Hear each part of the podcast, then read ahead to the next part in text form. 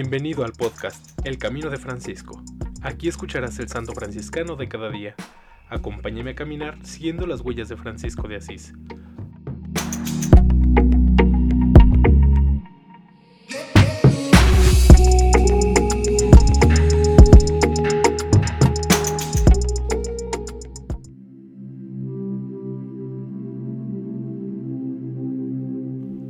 Febrero 7. Beato Pío IX. Giovanni Maria Mastai Ferretti, 1792 a 1878, de la Tercera Orden Franciscana, beatificado por Juan Pablo II el 3 de septiembre del 2000. Nació el 13 de mayo de 1792 en Senigallia, hijo de Jerónimo y Catalina Solazzi. Estudió primero en Volterra y luego en el Colegio Romano. Ordenó sacerdote el 19 de abril de 1819. Terciario franciscano en 1821 en San Buenaventura al Palatino. Acompañó a Monseñor Giovanni Musi en la delegación apostólica de Chile y Perú. El 3 de junio de 1827 fue consagrado obispo de Spoleto, donde se mostró hombre de gobierno. En 1832, Gregorio XVI lo hizo obispo de Inmola y cardenal. Allí trabajó para apaciguar los ánimos de las diversas facciones políticas, que ejercían una violencia sanguinaria.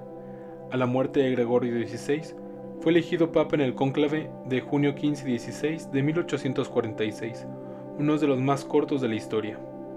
Tomó el nombre de Pío IX.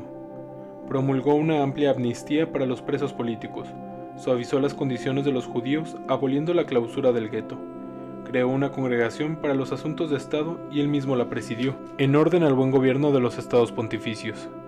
Propugnó por una federación italiana, intento que fue bloqueado por Austria Resistió todas las presiones que se le hicieron para que declarara la guerra a Austria. En cambio, escribió al emperador para pedirle un edicto que reconociera la nacionalidad de Italia.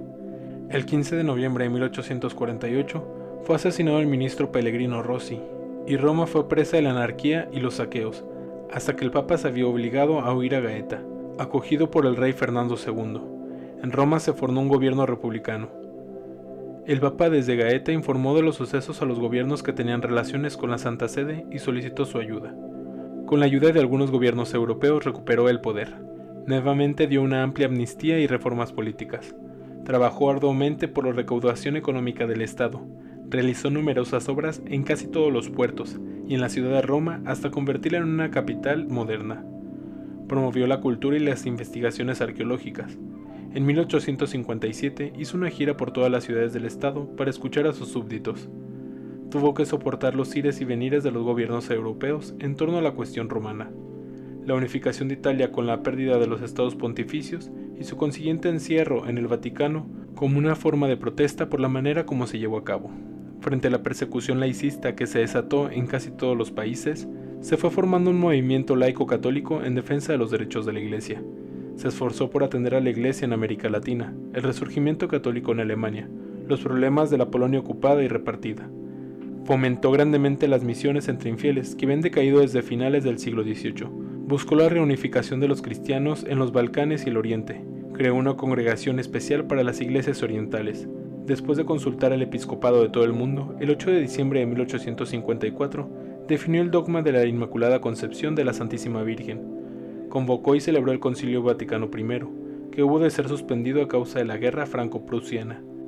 A este concilio invitó también a las iglesias separadas y a los gobernantes católicos, que habían abandonado su papel de defensores de la fe. El concilio concluyó con la constitución Dei Fide Católica y la definición de la infabilidad del Papa.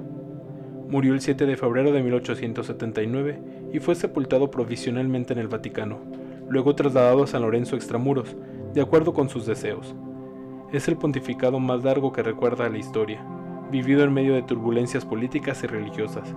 Sin embargo, su obra fue intensa y profunda en todos los campos. Muchas cosas cambiaron en la Iglesia entre 1846 y 1879. En alabanza de Cristo y su siervo Francisco. Amén. Beato Pío IX, ruega por nosotros.